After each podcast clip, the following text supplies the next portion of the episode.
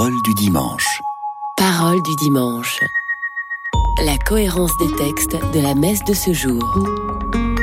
Tout de suite, la première lecture. Une émission proposée par Marie-Noël Tabu. Lecture du livre du prophète Isaïe.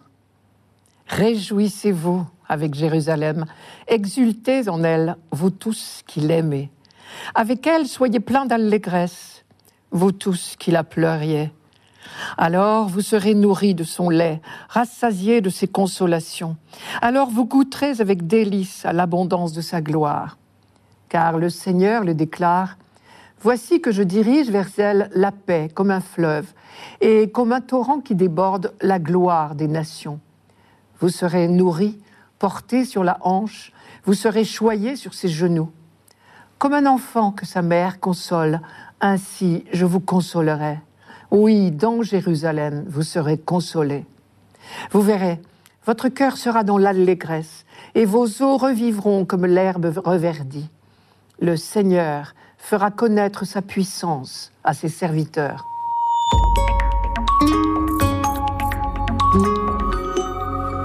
Quand un prophète parle autant de consolation, on peut se poser des questions. Vous avez entendu, de même qu'une mère console son enfant, moi-même, je vous consolerai.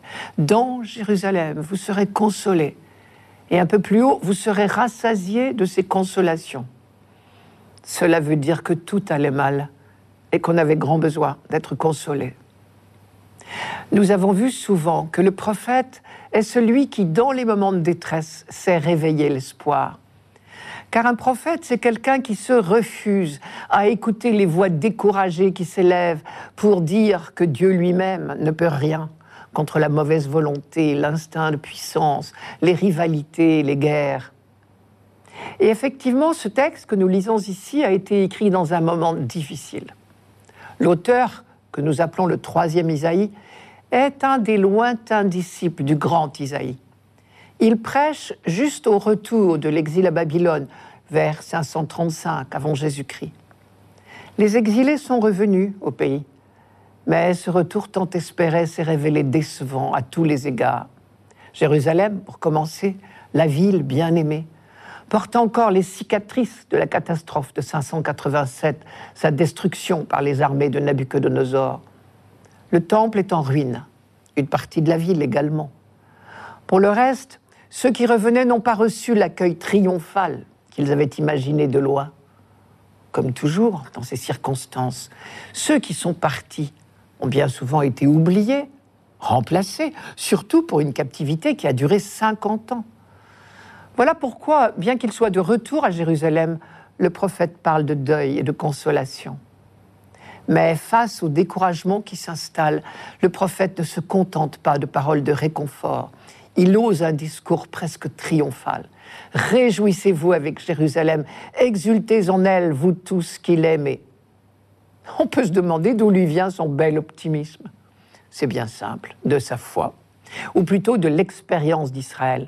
Le seul argument du peuple d'Israël pour continuer à espérer, c'est toujours le même à toutes les époques de son histoire, c'est la présence de Dieu, la puissance de Dieu. C'est quand tout paraît perdu qu'il faut à tout prix se souvenir que rien n'est impossible à Dieu. Et dans le dernier verset de notre texte d'aujourd'hui, nous avons lu Le Seigneur fera connaître sa puissance à ses serviteurs. C'est la traduction liturgique. Mais le texte hébreu dit Le Seigneur fera connaître sa main à ses serviteurs. Et c'est donc un appel à l'espérance, celui-là même dont ce peuple a besoin dans cette période de découragement. Dieu a libéré son peuple à maintes reprises dans le passé, il ne l'abandonnera pas. D'ailleurs, à lui seul, le mot main est une allusion à la sortie d'Égypte, car on aime dire qu'à ce moment-là, Dieu est intervenu à main forte et à bras étendus. L'expression vous serez nourris et rassasiés du lait de ses consolations est elle aussi un rappel de l'Exode. Au cours de sa marche au désert, le peuple avait connu la faim et la soif. Et cela avait été pour lui une épreuve terrible pour sa foi. Et Dieu lui a toujours procuré le nécessaire. Eh bien, désormais, dit Isaïe, ce sera la surabondance. Vous goûterez avec délice à l'abondance de sa gloire. Ce rappel de l'Exode comporte deux leçons. D'une part, Dieu nous veut libres et il soutient tous nos efforts pour instaurer la justice et la liberté. Mais d'autre part, il y faut nos efforts. Le peuple est sorti d'Égypte grâce à l'intervention de Dieu, on ne l'oublie jamais. Mais il a fallu marcher, et parfois péniblement, vers la terre promise. Et quand Isaïe promet de la part de Dieu, je dirigerai vers Jérusalem la paix comme un fleuve, cela ne veut pas dire que la paix s'instaurera magiquement un beau jour. Il y faudra une vraie volonté et un effort soutenu des hommes. On ne le sait que trop. Mais cet effort et cette volonté ne pourront se maintenir et aboutir que si nous nous raccrochons résolument à la conviction que rien n'est impossible à Dieu. Dans sa deuxième lettre, Saint Pierre dit exactement la même chose à des chrétiens qui trouvent que le royaume de Dieu se fait attendre, il répond Il y a une chose, en tout cas, que vous ne devez pas oublier. Pour le Seigneur, un seul jour est comme mille ans, et mille ans sont comme un jour. Et il ajoute Non, le Seigneur ne tarde pas à accomplir sa promesse, mais il fait preuve de patience envers vous, ne voulant pas que quelques-uns périssent, mais voulant que tous parviennent à la conversion. Saint Pierre rappelle bien ici les deux leçons de l'Exode dont je parlais il y a un instant.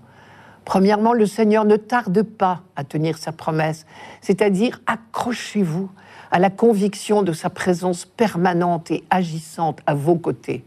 Mais deuxièmement, vos efforts sont indispensables. La paix, la justice, le bonheur ne s'instaureront pas un beau jour par un coup de baguette magique. C'est pour vous qu'il patiente, dit Pierre. Moralité, à nous de jouer. Il y a urgence.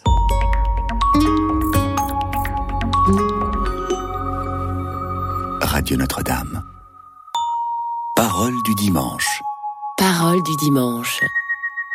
La cohérence des textes de la messe de ce jour. Tout de suite, le psaume. Une émission proposée par Marie-Noël Tabu. Psaume 65. Acclamez Dieu toute la terre, fêtez la gloire de son nom, glorifiez-le en célébrant sa louange. Dites à Dieu que tes actions sont redoutables. Toute la terre se prosterne devant toi, elle chante pour toi, elle chante pour ton nom. Venez et voyez les hauts faits de Dieu, ses exploits redoutables pour les fils des hommes. Il changea la mer en terre ferme, ils passèrent le fleuve à pied sec. De là, cette joie qu'il nous donne. Il règne à jamais par sa puissance. Venez, écoutez, vous tous qui craignez Dieu, je vous dirai ce qu'il a fait pour mon âme. Béni soit Dieu qui n'a pas écarté ma prière, ni détourné de moi son amour.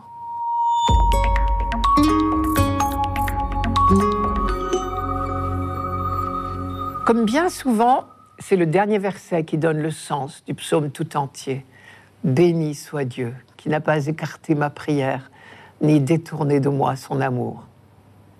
Il suffit de regarder le vocabulaire employé pour voir que ce psaume est un chant d'action de grâce. Acclamer, fêter, glorifier Dieu, se prosterner, chanter, venez, écouter, je vous dirai ce qu'il a fait pour mon âme. Très certainement, ce psaume a été composé pour accompagner des sacrifices d'action de grâce au temple de Jérusalem. Et celui qui parle ici n'est pas un individu, c'est le peuple tout entier qui rend grâce à son Dieu. Et ce qui est au cœur, au centre de l'action de grâce d'Israël, c'est comme toujours la libération d'Égypte. Les allusions ici sont particulièrement claires. Il changea la mer en terre ferme, ils passèrent le fleuve à pied sec. Ou encore, venez et voyez les hauts faits de Dieu, ses exploits redoutable pour les fils des hommes. L'expression les hauts faits de Dieu dans la Bible désigne toujours la libération d'Égypte. On est frappé d'ailleurs des correspondances entre ce psaume et le cantique de Moïse après le passage de la mer Rouge. Je vous en cite quelques lignes. Ma force et mon chant, c'est le Seigneur. Il a été pour moi le salut. C'est lui mon Dieu, je le louerai. Le Dieu de mon Père, je l'exalterai. Qui est comme toi, parmi les dieux, qui est comme toi, éclatant de sainteté, redoutable en ses exploits, opérant des merveilles. C'est le chapitre 15 de l'Exode. Depuis cette délivrance première, toute l'histoire d'Israël est éclairée par cet événement fondamental. Dieu veut des hommes libres, on l'a compris, et son œuvre au milieu de son peuple n'a pas d'autre but. Et donc, quand tout va mal, on est sûr que Dieu interviendra pour nous libérer. Et c'est bien le sens du chapitre 66 d'Isaïe que nous lisons ce dimanche en première lecture. À une époque très noire de l'histoire de Jérusalem, Isaïe disait Dieu vous consolera. Le prophète écrivait au VIe siècle avant Jésus-Christ, après le retour de l'exil à Babylone. Peut-être notre psaume d'aujourd'hui a-t-il été composé à la même époque, une fois le temple restauré. En tout cas, le cadre est le même. Notre psaume, par hypothèse, est écrit pour être chanté au temple de Jérusalem. Et les fidèles qui affluent pour le pèlerinage préfigurent l'humanité tout entière qui montera à Jérusalem à la fin des temps. Le texte d'Isaïe annonce justement la Jérusalem nouvelle où afflueront toutes les nations. Vous rappelez le texte Je dirigerai vers Jérusalem la paix comme un fleuve et la gloire des nations comme un torrent qui déborde. Ça, c'était Isaïe. Le psaume répond Acclamez Dieu toute la terre. Ou encore, toute la terre se prosterne devant toi, elle chante pour toi, elle chante pour ton nom ce sera un jour de joie et d'allégresse, nous dit Isaïe. La joie promise est bien le thème majeur de ces deux textes. Quand les temps sont durs, il est vital de se rappeler que Dieu ne veut rien d'autre que la joie de l'homme. Et qu'un jour, la joie, la vraie, envahira toute la terre, toute l'humanité. Une joie débordante, exultante, et pourtant bien concrète, réaliste, enracinée dans nos besoins les plus élémentaires, être nourri, rassasié, consolé, bercé. Isaïe disait, vous serez nourris et rassasiés du lait de ces consolations, vous serez comme des nourrissons que l'on porte sur son bras. Le psaume 65 répond en écho, Venez, écoutez, vous tous qui craignez Dieu, je vous dirai ce qu'il a fait pour mon âme, c'est-à-dire pour moi. Béni soit Dieu qui n'a pas écarté ma prière ni détourner de moi son amour.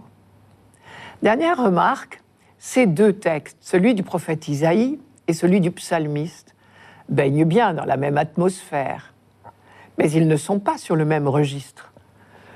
Le prophète exprime la révélation de Dieu, alors que le psaume est la prière de l'homme. Quand c'est Dieu qui parle par la bouche du prophète, il ne s'occupe que de la gloire et du bonheur de Jérusalem c'est Dieu qui agit, bien sûr. Le prophète le dit clairement. Moi-même, je vous consolerai. Mais Dieu ne se préoccupe que de la joie de son peuple, représenté par la ville sainte. Réjouissez-vous à cause de Jérusalem. Exultez à cause d'elle, vous tous qui l'aimez. Réciproquement, quand c'est le peuple qui parle par la bouche du psalmiste, il ne s'y trompe pas et rend à Dieu la gloire qui lui revient à lui seul. Acclamez Dieu toute la terre, fêtez la gloire de son nom, glorifiez-le en célébrant sa louange. Dites à Dieu que tes actions sont redoutables. Toute la terre se prosterne pour toi, elle chante pour toi, elle chante pour ton nom. Venez et voyez les hauts faits de Dieu, ses exploits redoutables pour les fils des hommes. Je note au passage que le mot redoutable fait partie du vocabulaire royal, du vocabulaire de cour. C'est le règne de Dieu qui est dit là, un règne qui est celui de l'amour. Le psaume se termine précisément par ce mot-là. Et c'est Israël tout entier encore qui parle. Béni soit Dieu qui n'a pas écarté ma prière, ni détourné de moi son amour. Belle manière de dire que c'est l'amour qui aura le dernier mot.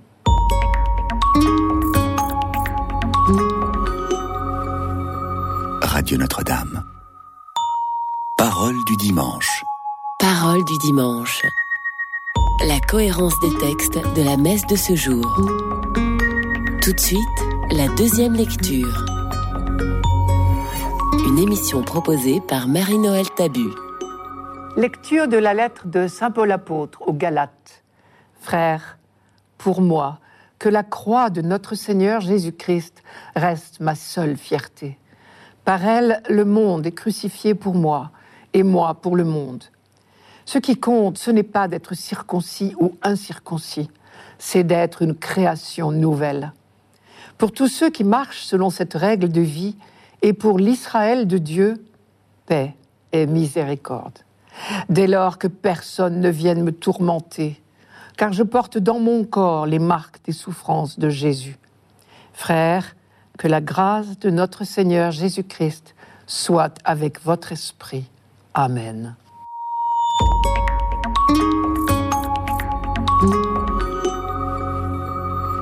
Je reprends la première phrase. Que la croix de notre Seigneur Jésus-Christ reste ma seule fierté. Cette insistance sur le mot seul laisse deviner qu'il y a un problème. Et effectivement, on se souvient que des juifs devenus chrétiens, ce qu'on appelait les judéo-chrétiens, voulaient obliger tous les membres de leur communauté à pratiquer toutes les règles de la religion juive, y compris la circoncision. Et aux yeux de Paul, ce qui se cache derrière cette discussion pour ou contre la circoncision, c'est une véritable hérésie. C'est la foi au Christ et elle seule qui nous sauve. La foi au Christ concrétisée par le baptême. Imposer la circoncision reviendrait à la nier, à laisser entendre que la croix du Christ ne suffit pas. Et Paul rappelle aux Galates que leur seule fierté, c'est la croix du Christ. Pour comprendre Paul, il faut bien préciser que pour lui, la croix n'est pas un objet, pas même un objet de vénération, c'est un événement. Quand Paul parle de la croix du Christ, il ne se livre pas à une contemplation de ses douleurs, au rappel de ses souffrances. Pour lui, la croix du Christ est un événement historique, c'est même l'événement central de l'histoire du monde, l'événement qui a opéré une fois pour toutes la réconciliation entre Dieu et l'humanité d'une part, la réconciliation entre les hommes d'autre part. Quand Paul dit par la croix du Christ, le monde est crucifié pour moi, je crois que la formule par la croix signifie depuis l'événement de la croix, et le monde est crucifié signifie le monde est définitivement transformé. C'est un événement décisif, plus rien ne sera jamais comme avant. Et la preuve que la croix est l'événement décisif de l'histoire du monde, c'est que la mort est vaincue pour la première fois. Christ est ressuscité. Dans la première lettre aux Corinthiens, Paul dit Si le Christ n'est pas ressuscité, notre prédication est vide, et vide aussi est votre foi. Pour Paul, la croix et la résurrection sont indissociables. Il s'agit d'un seul et même événement. Par la croix est née la création nouvelle, par opposition au monde ancien. Au début de cette même lettre aux Galates, Paul dit à vous grâce et paix de la part de Dieu notre Père et du Seigneur Jésus-Christ, qui s'est livré pour nos péchés afin de nous arracher à ce monde mauvais. Et cette expression à vous grâce et paix, ce n'est pas une formule toute faite. Réellement, grâce et paix sont acquises désormais aux chrétiens. C'est cela que Paul veut dire. Tout au long de cette lettre, il a opposé le régime ancien, qui était le régime de la loi, et le régime nouveau qui est celui de la foi. La vie selon la chair, la vie selon l'esprit. L'esclavage ancien et notre liberté acquise par Jésus-Christ. Désormais, par la foi, par notre adhésion à Jésus-Christ, nous sommes des hommes libres de vivre selon l'esprit. Dans, la deuxième lettre aux Corinthiens, il dit quelque chose d'analogue. Le monde ancien s'en est allé, un nouveau monde est déjà né. Le monde ancien, l'humanité en révolte contre Dieu, le monde qui soupçonne Dieu de ne pas être amour et bienveillance. Et du coup, il désobéit au commandement de Dieu. Et ce sont les rivalités entre les hommes, les guerres, les luttes pour le pouvoir ou pour l'argent. La création nouvelle, au contraire, c'est l'obéissance du Fils, sa confiance jusqu'au bout, son pardon pour ses bourreaux, sa joue tendue à ceux qui lui arrachent la barbe, comme dit Isaïe. La passion du Christ a été un paroxysme de haine et d'injustice commis au nom de Dieu. le Christ en a fait un paroxysme de non-violence, de douceur, de pardon. Et nous, à notre tour, parce que nous sommes greffés sur le Fils, nous sommes rendus capables de la même obéissance, du même amour, capables d'abandonner le mode de vie selon le monde pour choisir le mode de vie selon le Christ. Ce retournement extraordinaire, qui est l'œuvre de l'Esprit de Dieu, inspire à Paul une formule particulièrement frappante. Je cite, Par la croix, le monde est crucifié pour moi, et moi pour le monde.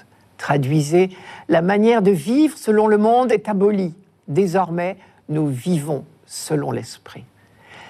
Une telle transformation est bien un sujet de fierté pour les chrétiens, réellement, comme dit Paul, la croix de notre Seigneur Jésus-Christ est notre seule fierté.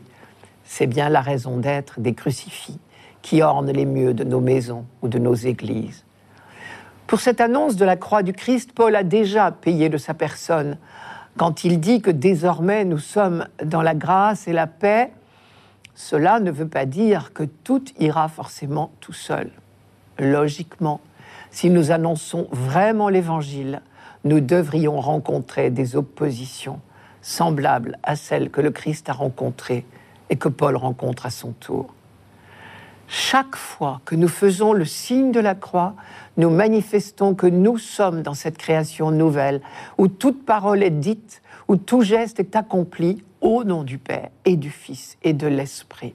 Et en même temps, nous nous engageons à témoigner de la transformation que l'esprit d'amour est seul capable d'opérer.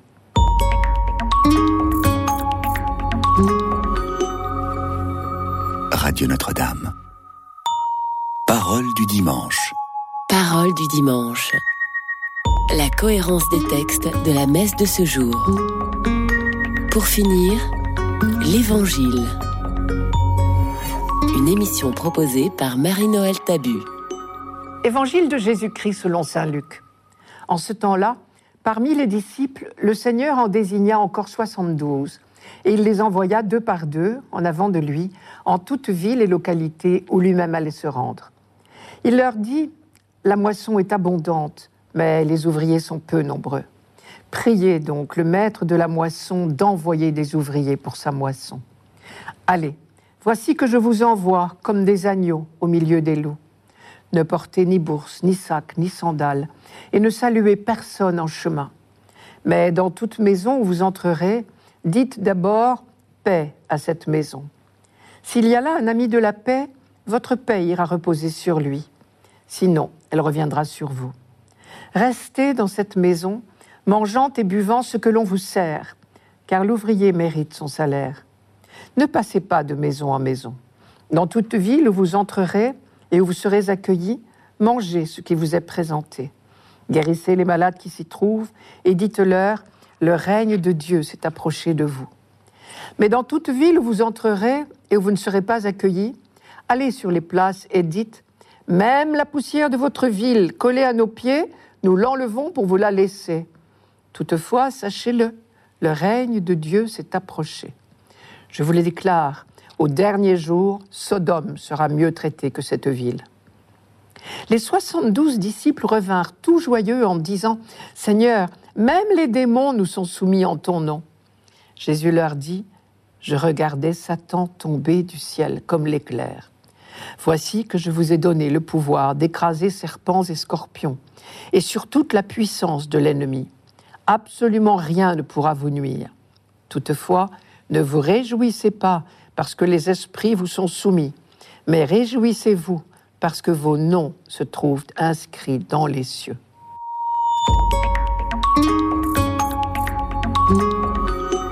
Cet évangile suit immédiatement celui de dimanche dernier. Nous avions vu Jésus aux prises avec les arrachements que sa mission a exigé de lui. Accepter l'insécurité sans avoir rien pour reposer la tête.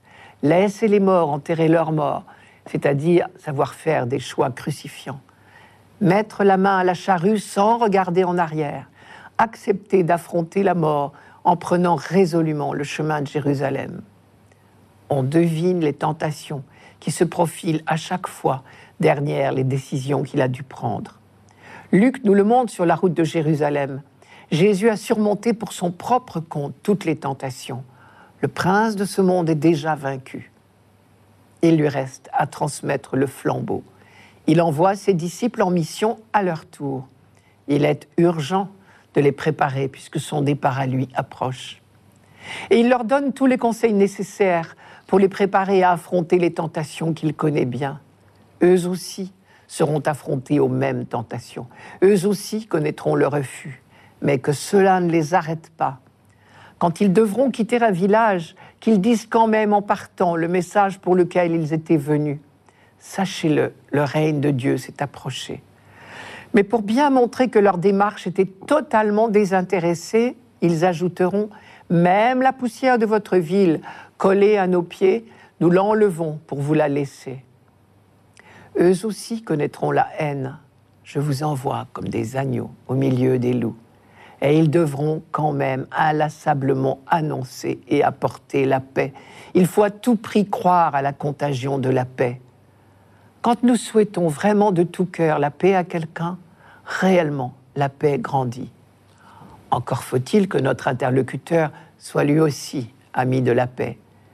S'il ne l'est pas, Jésus leur dit, secouez la poussière de vos pieds, c'est-à-dire ne vous laissez pas alourdir par les échecs, les refus, que rien ne vous fasse traîner les pieds, en quelque sorte. N'emportez ni argent, ni sac, ni sandales. Eux aussi devront apprendre à vivre au jour le jour, sans se soucier du lendemain, se contentant de manger et boire ce qu'on leur servira. Tout comme le peuple au désert ne pouvait ramasser la manne que pour le jour même. Eux aussi auront des choix à faire, parfois crucifiants, à cause de l'urgence de la mission. Ne saluez personne en chemin. Pour ces disciples qui étaient des orientaux, les longues salutations étaient un véritable devoir. Eux aussi devront résister à la tentation du succès. Ne passez pas de maison en maison. Eux aussi devront apprendre à souhaiter transmettre le flambeau à leur tour, la mission est trop grave, trop précieuse pour qu'on l'accapare. Elle ne nous appartient pas. Car l'une des tentations les plus subtiles est sans doute de ne pas souhaiter vraiment d'autres ouvriers à nos côtés. Priez le maître de la moisson d'envoyer des ouvriers à sa moisson. Dernière tentation, la gloriole de nos réussites. Ne vous réjouissez pas parce que les esprits vous sont soumis, mais réjouissez-vous parce que vos noms sont inscrits dans les cieux. Il faut croire que de tout temps, le vedettariat guette les disciples. Les véritables apôtres ne sont peut-être pas forcément les plus célèbres. On peut penser que les 72 disciples ont surmonté toutes ces tentations, puisque à leur retour, Jésus pourra leur dire Je voyais Satan tomber du ciel comme l'éclair. Jésus, qui entreprend sa dernière marche vers Jérusalem, puise là certainement un grand réconfort, puisque aussitôt après, Luc nous dit, à l'instant même, Jésus exulta sous l'inspiration de l'Esprit Saint, et il dit, Je te loue, Père, Seigneur du ciel et de la terre, d'avoir caché cela aux sages et aux intelligents, et de l'avoir révélé aux tout petits. C'était Parole du dimanche, une émission présentée par Marie-Noël Tabu. Rendez-vous dimanche prochain.